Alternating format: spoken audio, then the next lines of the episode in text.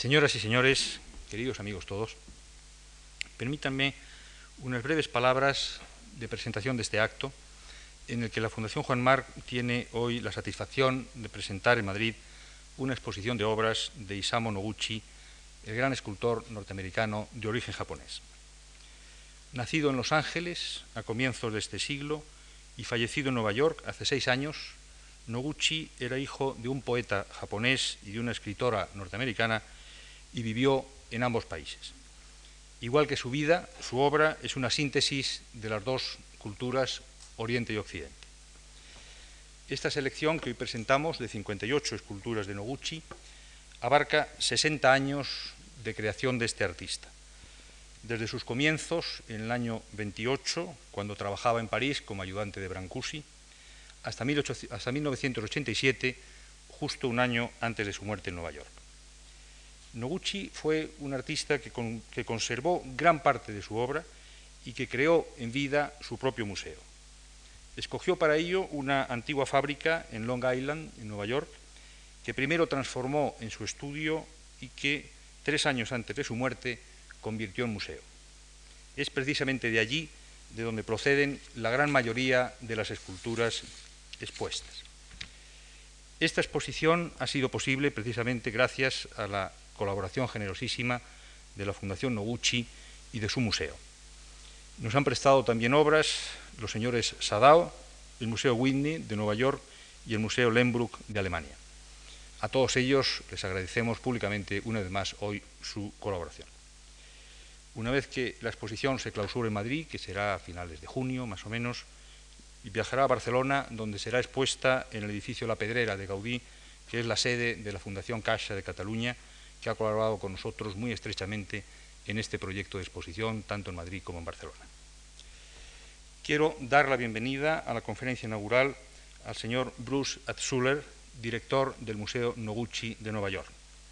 El doctor Atzuller es también autor del texto del catálogo de nuestra exposición y acaba de publicar recientemente un libro monográfico sobre Noguchi. Es sin duda la personalidad más destacada entre los estudiosos de la obra del gran escultor norteamericano-japonés.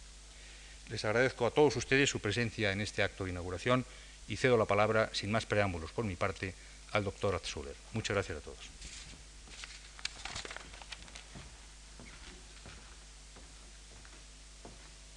We start here with a picture of a garden.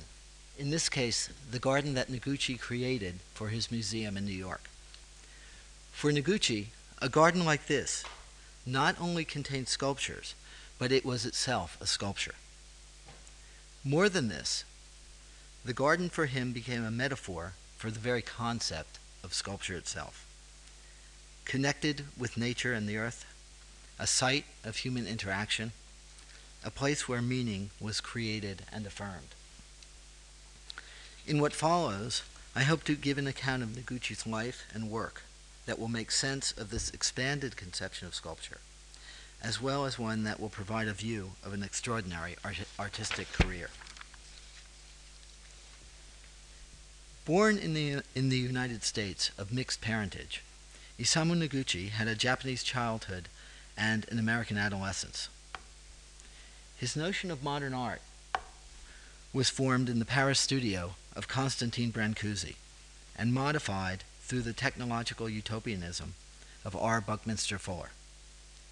Combined with his experience of the traditional Japanese house and garden and work on the avant garde stage of Martha Graham, these influences led toward a broadened conception of sculpture as the creation of the lived environment.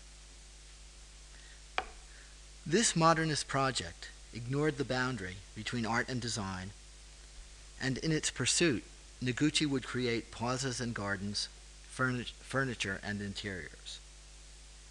But he also continued the carving of stone and wood that had brought him critical attention in New York during the 1930s and 40s. In his last decades, this carving was transformed in the direction of Japan as a new aesthetic emerged from years of conversation with stone in what he called the sculpture of spaces. So understood, Noguchi is a modernist of the New York School. an artist who synthesized East and West in service to an innovative vision of what sculpture could be. But in the details of Noguchi's life and career, there is much else of special interest in the late 20th century. His mixed ethnicity and the dynamics of his family situation prompted a frustrating search for cultural identity within a world of rigid cultural assumptions. His work outside traditional sculpture questioned the model of the creator alone in the studio, and it made collaboration as central to his sculptural production as it was to his landscape and design projects. Needing to garner and execute these projects, and distrustful of art dealers, Noguchi operated as a free agent in the art world, forging a means of survival within a system that did not readily accept such independence. Focused on garden and architectural projects, and concerned to make useful sculptural objects for manufacture, the transparency of his relation to commerce and to capital set him apart. From this perspective, his modernist project takes on a postmodern cast, and this apparent insider looks like an artistic outsider. Isamu Noguchi was born in Los Angeles to an American mother, writer Leonie Gilmour. His father was a Japanese poet, Yone Noguchi, who by the time of his son's birth had returned to Tokyo. When Isamu was two years old, his mother brought him to Japan to rejoin his father, but their relationship did not last. Yet Leone remained in Japan, eventually moving out of the city to a town alongside the sea. Yeah. Here Isamu grew up with Japanese playmates, and through an informal and informal apprenticeship with a traditional carpenter, he first developed the love of carving and of hand tools that would be recast in modernist terms in Brancusi's studio. This is Noguchi with some friends in 1913 in Japan. At age 13, the boy was sent to the United States, and there, in Midwest Indiana, he went to high school. After graduation, Noguchi entered Columbia University in New York with plans of becoming a doctor. But on his mother's return to the city in 1924, she suggested that he begin to study art. With the facility that Noguchi would display throughout his artistic career, he became an instant success as an academic sculptor. But he, soon he created the tour de force of his academic style, the life size nude sculpture Undine, or Nadja. But the restless Noguchi roamed through the progressive galleries of New York, and here he found the work that would transform his ambitions. Most inspiring was an exhibition of Brancusi's sculpture, organized by Marcel Duchamp. An aesthetic shock that called into question everything that the young man had done before. He now sought a new beginning in abstract sculpture, and in January 1927, he applied for support from the Guggenheim Foundation for a three year program of study. A first year in Paris to learn the carving of stone and wood and then two years of work in India, China, and Japan. As his father had interpreted the East to the West through poetry, Isamu stated in his Guggenheim application, so he would accomplish the same goal with sculpture. Awarded the fellowship, he arrived in Paris on March 30th, 1927. Within the month, the 22 year old artist found himself working every morning with his new hero, Constantine Brancusi. This is Noguchi in his studio after he left Brancusi. You can clearly see the influence. It was only after Noguchi left Brancusi, three to five months later, that he felt able to start on his own sculpture. His first sculpture was a marble sphere with a quarter of its mass removed. But reacting against the severity of geometry, Noguchi went on to carve wood and stone into more organic abstractions. He made bases as integral to his sculpture as they were to those of his mentor, Brancusi, and he often used similar forms. But not all of the abstract sculptures that he made mimic Brancusi, and many displayed the experimental spirit that would remain an essential element of Noguchi's work. In Leda, he bent brass plate and connected the elements through an interlocking structure, looking forward to his stone slab sculptures of the 1940s that similarly refused to disguise their means of assembly. Other experiments involve motion and spatial reorientation, and the use of new materials, including the first proposal for a neon sculpture. Well into his second year in Paris, Noguchi had made little progress toward the east, and his fellowship was not renewed for a third year. Returning to New York early in 1929, he exhibited his Paris abstractions, which were well received but did not sell.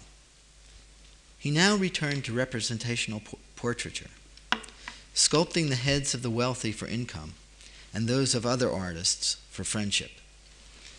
But he employed the experimentation, he employed experimentation even within this traditional form, asserting freedom from stylistic uniformity that would become a hallmark of his work. Here we see his portrait of choreographer Martha Graham, a rough, expressive image of deep emotional intensity. This is a bust of George Gershwin, who he presented in black bronze with all the elegance of Gershwin's music. The most striking image was the futuristic chrome head of Buckminster Fuller, whose visionary talk had entranced the young artist and with whom he developed a close friendship.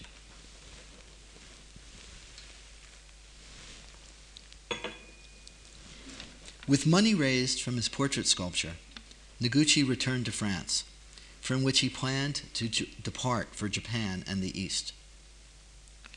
But in Paris, he received a letter from his father saying that he, sh- he should not come to Tokyo using the name of Noguchi.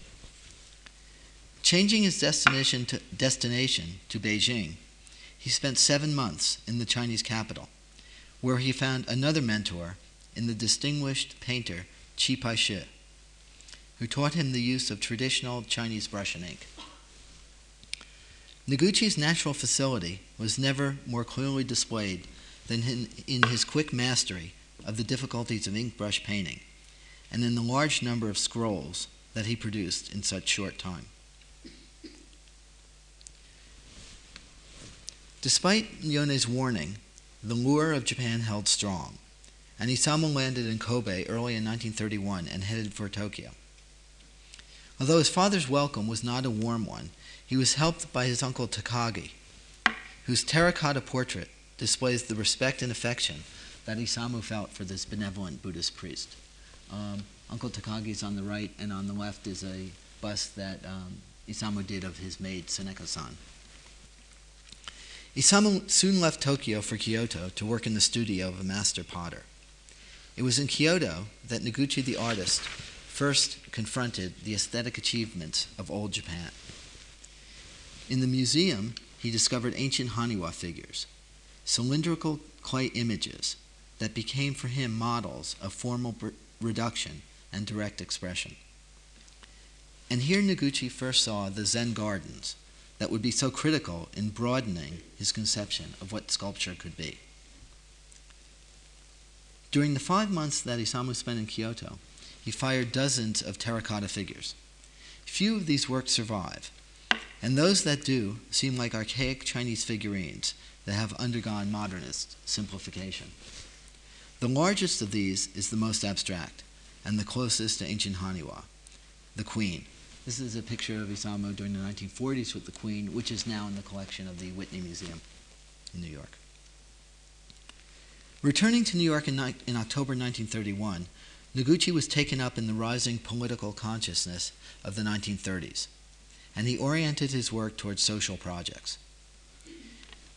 In 1933, he envisioned the first of his many playground proposals, Play Mountain, meant to fill a square city block. Presented to New York City Parks Commissioner Robert Moses the next year, the plan was rejected, the artist remembered with thorough sarcasm. Moses and his department would go on to foil many other Noguchi proposals, for his home city. In 1940, the Parks Department rejected as too dangerous this innovative play equipment that Noguchi had um, designed for Hawaii, in, for a park in Hawaii. And in response, Noguchi proposed a completely safe play area of undulating earth forms, contoured playground. Ten years later, Noguchi was asked to create a playground alongside the United Nations headquarters in New York. But again, Moses prohibited construction. Actually, all the money was raised for this, but the uh, Parks Commissioner just wouldn't let it be built. The last attempt to have a Noguchi playground built in New York began with a request for a site alongside Riverside Drive overlooking the Hudson River. Noguchi chose as architectural collaborator the modernist master Louis Kahn. And between 1960 and 66, Noguchi and Kahn created five plans. In the end, this project also was rejected by the city government. This is the final proposal for the Riverside site.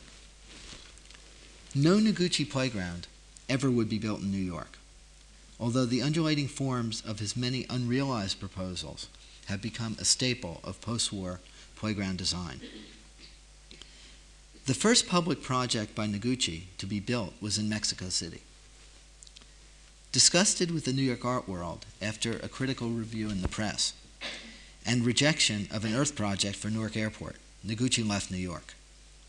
Making his way to Mexico, in 1936, he became involved with the decoration of the Abelardo Rodriguez Market. Noguchi was given the walls of an upstairs room in the market building, where he created History Mexico, a politically radical narrative 22 meters in length, made of carved brick and colored cement, and taking eight months to finish. During the remainder of the 30s, Noguchi maintained a social orientation in his work, although a less political one. In 1937, he designed his first mass produced object, the Bakelite Radio Nurse, a nursery intercom commissioned by Zenith in the wake of concern over childhood safety following the Lindbergh kidnapping. In a more public sphere, Noguchi created a fountain for the Ford Motor Company building at the 1939 World's Fair, the artist's first use of water as a sculptural medium. The most ambitious project of the 1930s was his monumental relief for the entrance of the Associated Press building in Rockefeller Center. The largest stainless steel casting to date, News consists of nine sections and weighs over 8,000 kilograms. The impulse toward the social use of sculpture was expressed beyond the proposals for public projects. In fact, Noguchi's initial opportunity to actualize the sculpture of spaces was on the stage. The occasion was the first of his 20 set designs for choreographer Martha Graham, commissioned for her 1935 work Frontier. This is Martha Graham herself dancing on the set. Employing as precedents the symbolic spaces that he recently had seen in Japan, in particular, the Zen Gardens of Kyoto, and the stage sets of the Noh Drama. Noguchi designed a minimal frame for Graham's portrayal of pioneer life on the American plains.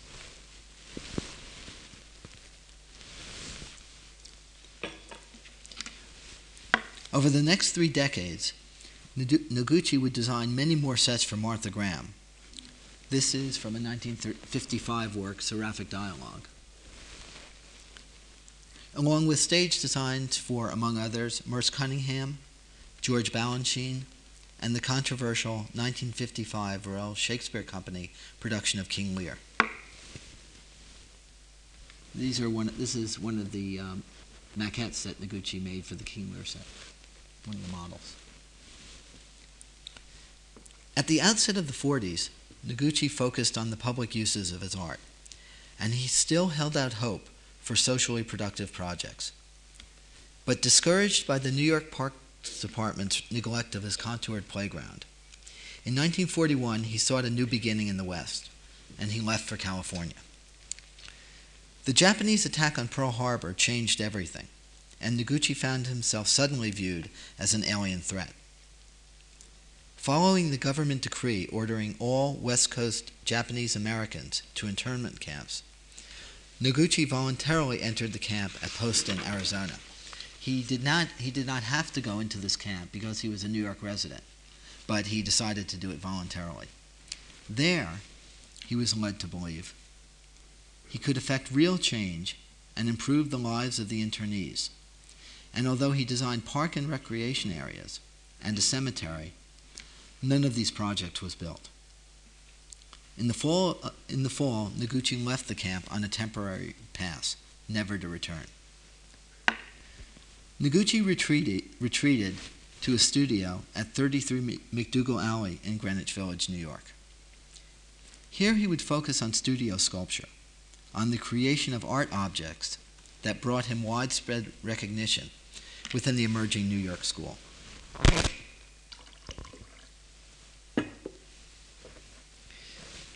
Yet some of his works continued to display strong political feelings. This work, My Arizona, is an abstraction representing the Poston Desert. Its sharp red hook, an intense evocation of Isamu's painful experience.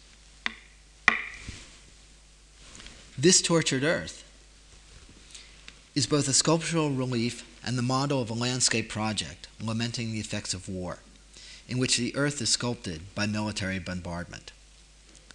And after the use of the atomic bomb and the onset of the Cold War, Noguchi proposed a memorial for the entire human race, sculpture to be seen from Mars, an immense face to be observed from space.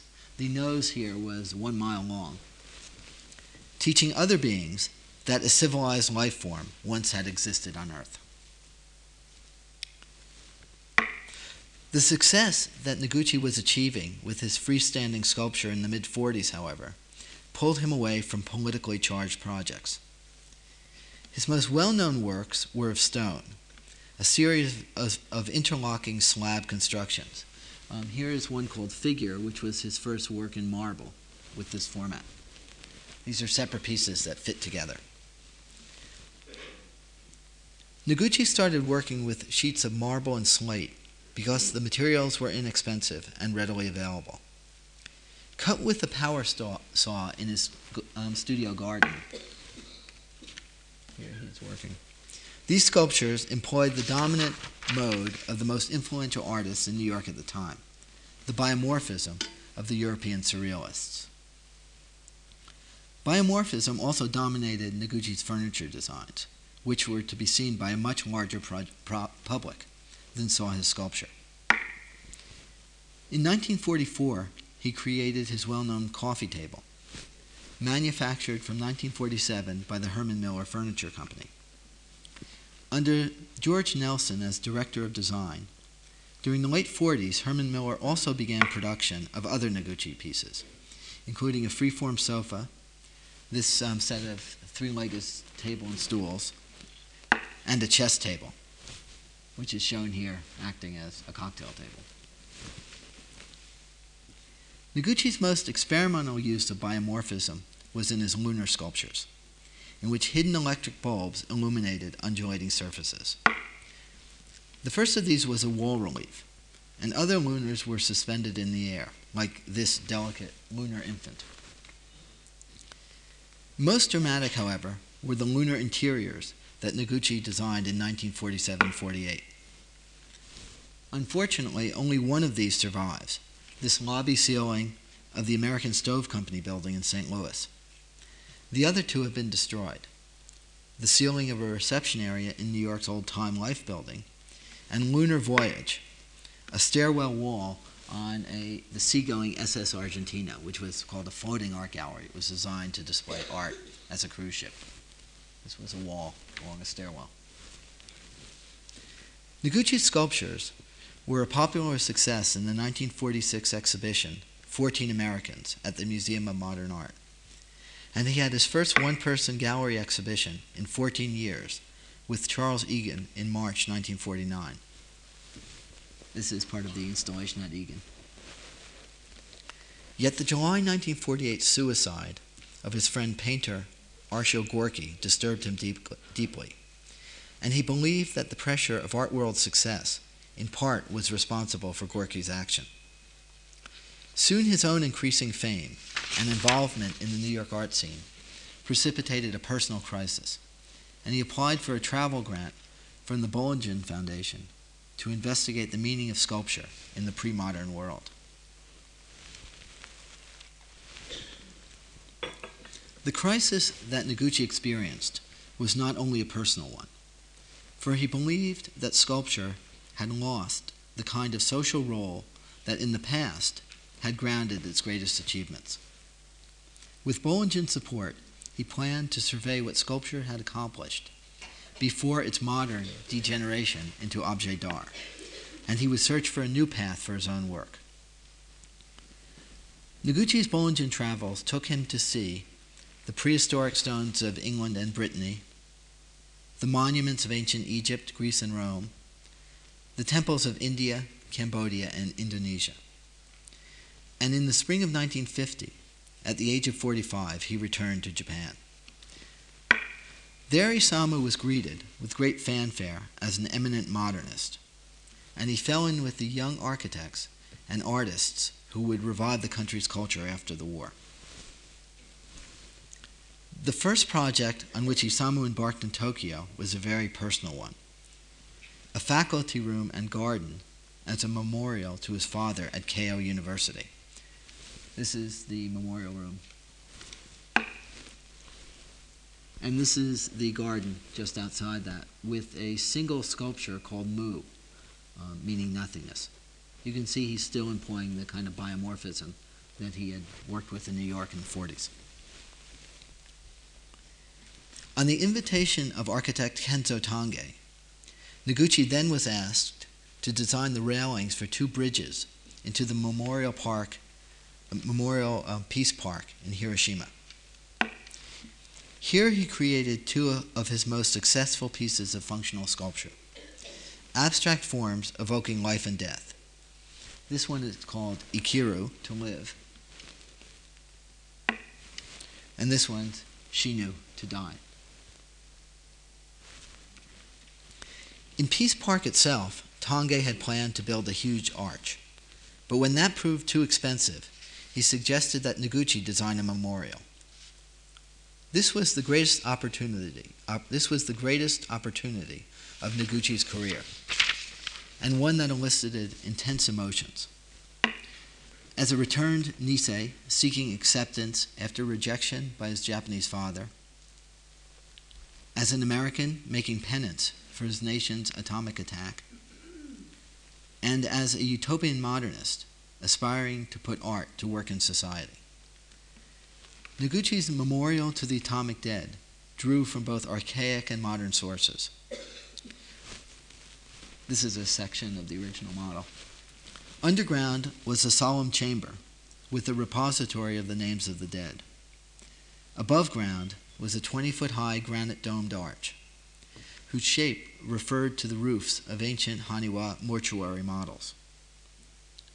Yet because, because Noguchi was an American, sadly, at the last moment, his design was rejected.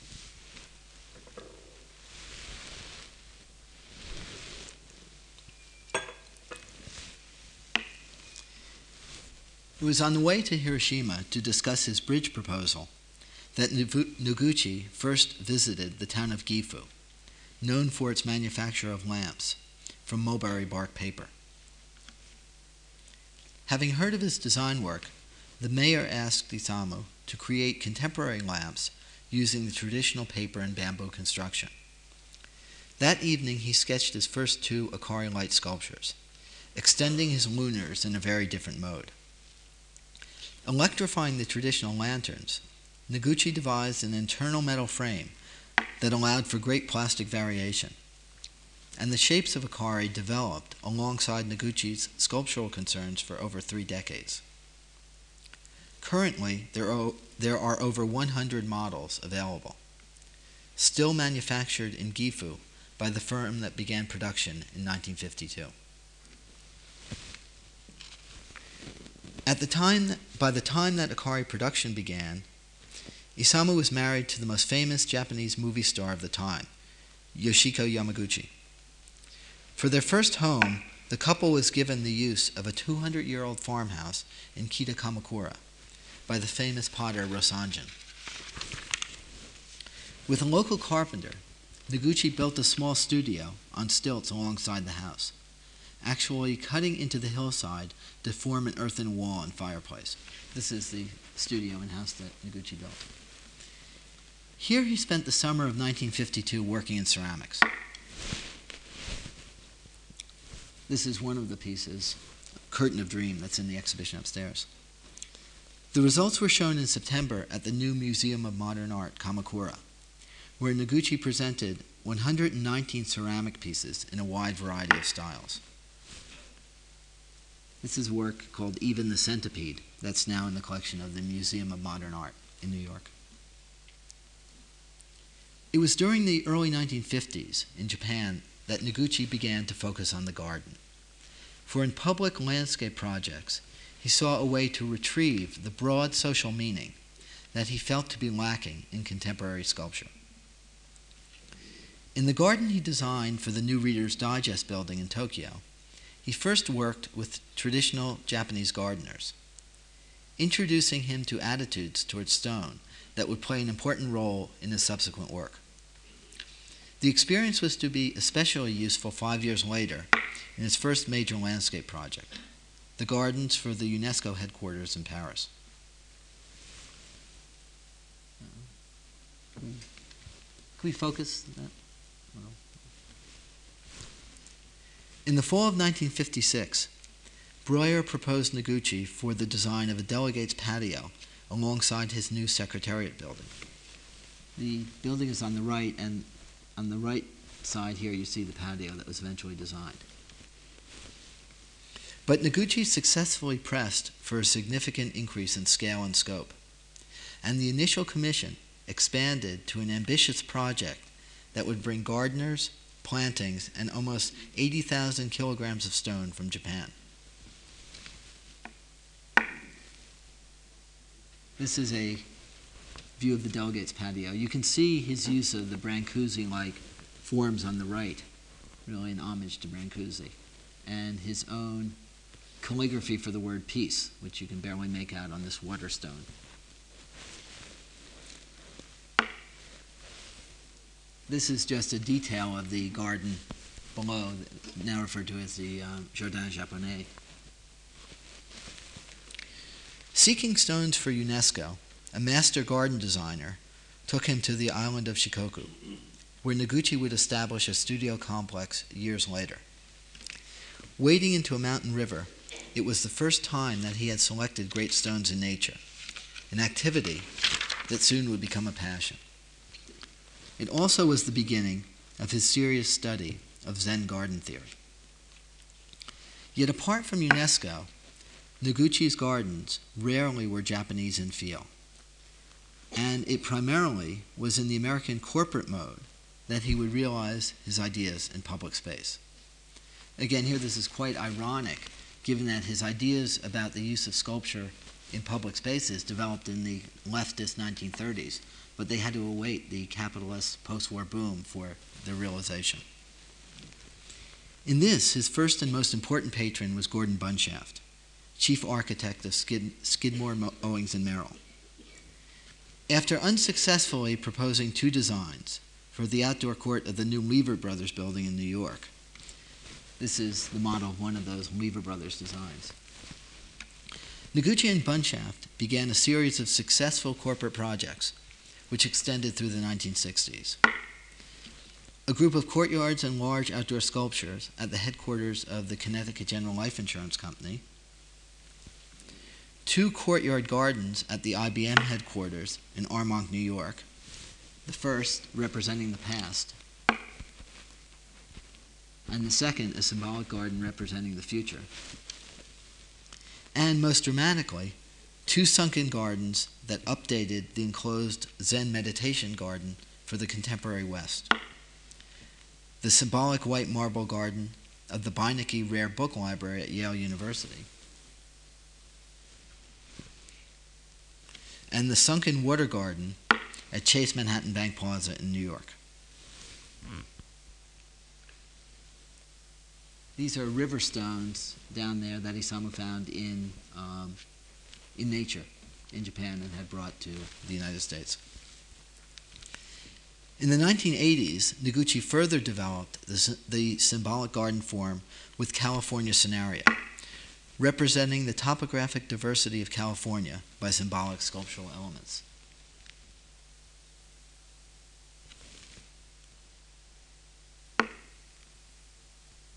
This is one of those elements called Spirit of the Lima Bean, the land on which this corporate complex was built. Originally, um, was land on which lima beans were raised. So we put this here as a memorial to the bean. The garden that meant most to Noguchi, however, was the Billy Rose Sculpture Garden at the Israel Museum in Jerusalem. The itinerant Noguchi, who said that he could feel at home anywhere because he was at home nowhere, identified with the homelessness of the Jewish people. And this personal association, combined with the ambition of the project, to bring him the closest that he would come to realizing his dreams of 1933.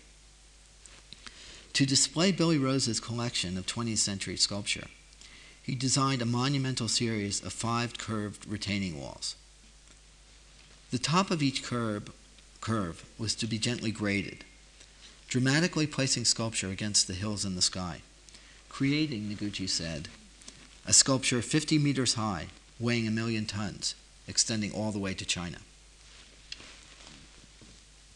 Although he had built many corporate and institutional gardens by 1971, Noguchi still sought to realize a great public space on scale with those of the pre modern world, an urban space of integrated social function. That year, an invitation came from Detroit to design a fountain for a new public plaza, after a member of the selection committee had seen the nine fountains that Noguchi created for Expo 70 in Osaka. These are here are two of those fountains from Osaka. Not content with a single fountain, however, he went on to propose a plan for the entire eight acres.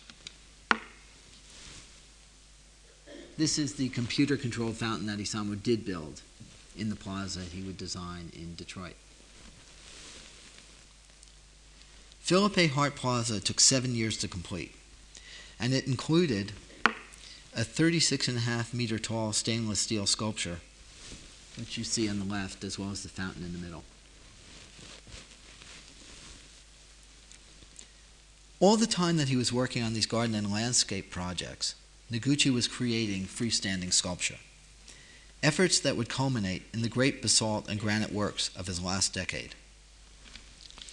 After finishing the UNESCO Gardens in 1958, he returned to New York, where he sought a, a material and a mode of working that would symbolize his return to America. Here he embraced sheet aluminum, and with the help of lighting designer Edison Price and his machinery, he fabricated a series of works out of single sheets of metal, sculptures such as Folded Torso, which is in our exhibition. But Noguchi's new beginning was rejected for his next exhibition by the dealer who believed the new aluminum cutouts to be unsaleable. Isamu returned to Price's factory, and working with white Greek marble, he carved variations on Brancusi's motifs of bird and column. You see a number of these are in, I guess there's one of these that you can see in the exhibition, Pregnant Bird along the wall.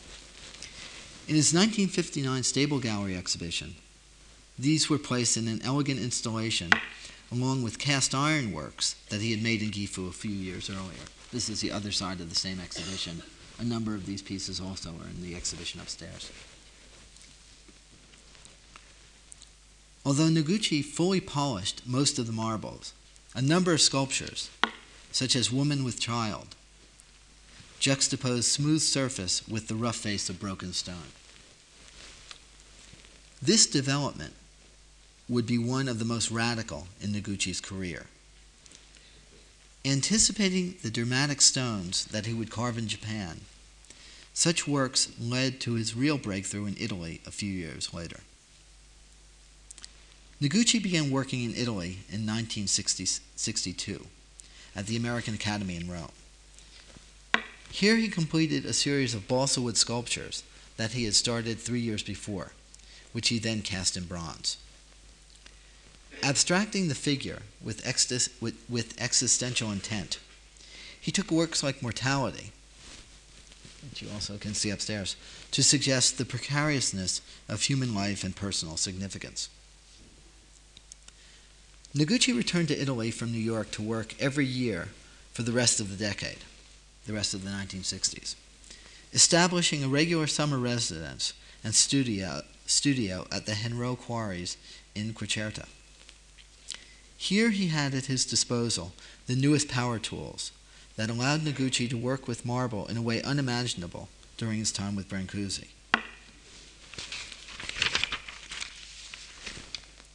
In addition to the huge sculptures of rough stone, you see one work here, this two part work, um, Euripides. That is Noguchi walking through the installation, which was at the Whitney Museum. This led to his post tension works, such as Ding Dong Bat. The multicolor, the multicolor elements of these sculptures are threaded along a rod or cable, which is tightened at the ends to hold the parts together creating an engineering feat of which Noguchi was quite proud.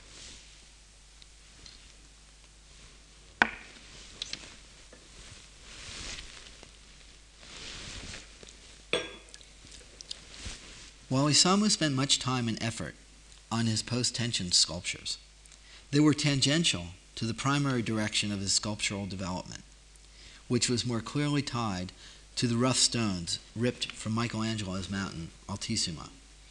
This is one of those works called The Roar.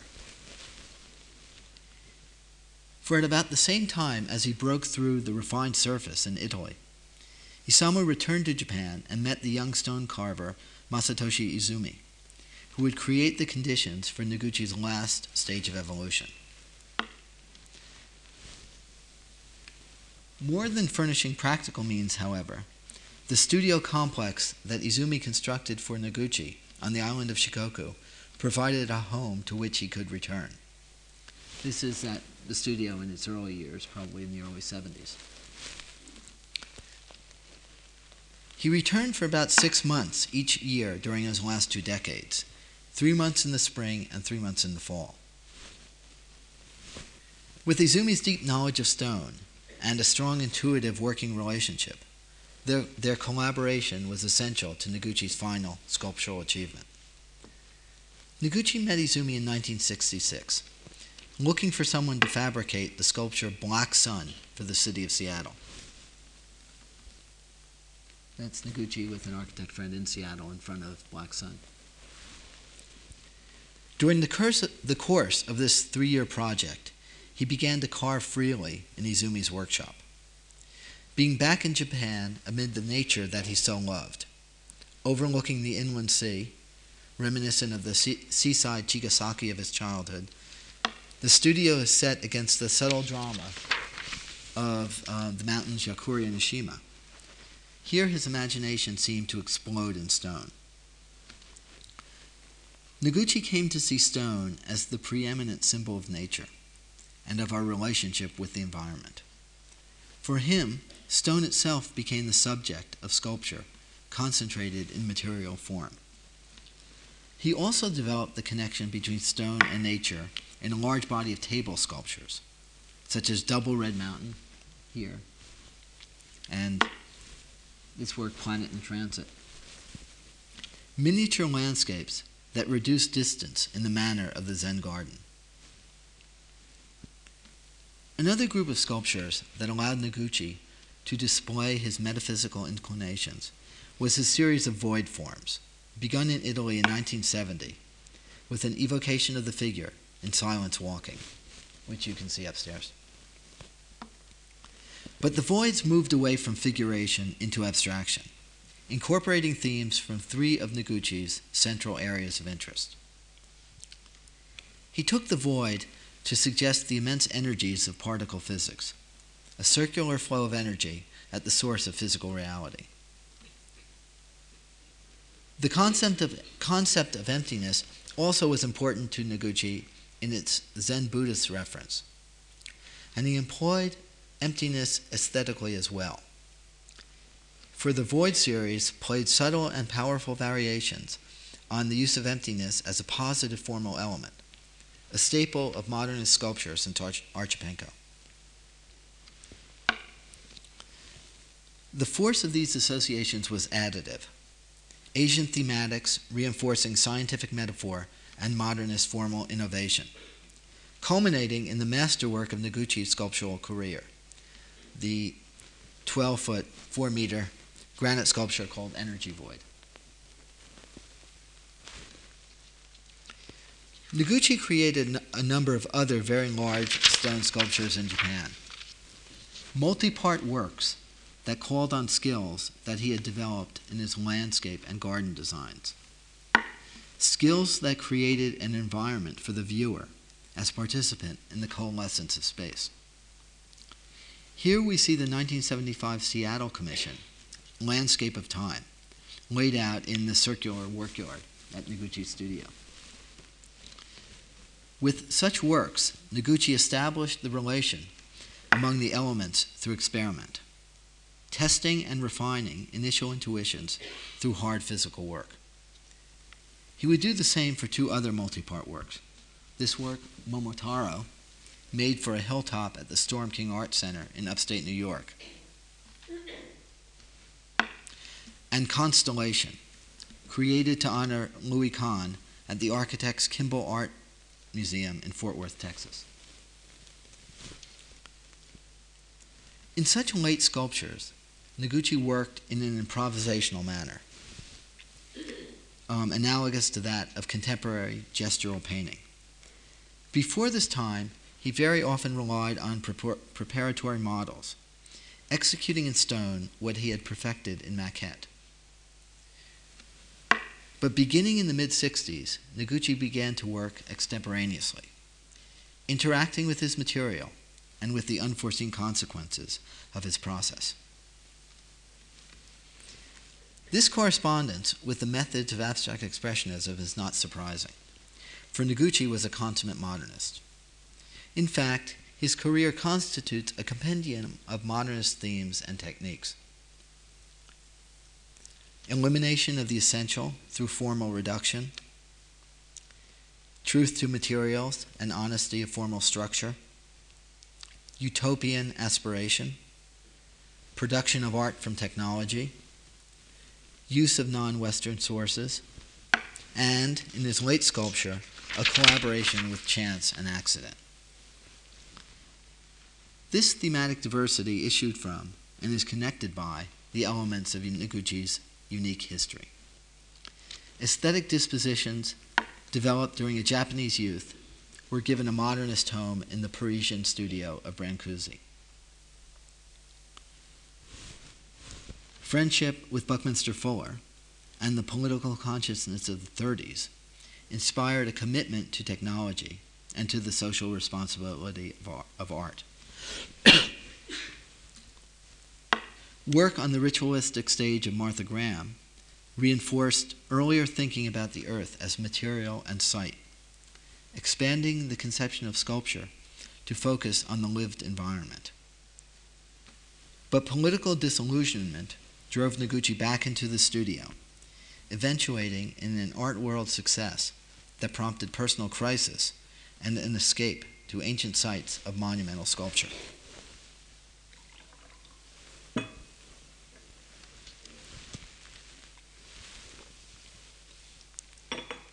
This travel and the return to Japan concentrated his thought on the garden and the landscape. And the growing post war economy provided the opportunity to realize his ambitions for the sculpture of spaces. This is hard to see. This is a piece on the floor called Ground Wind.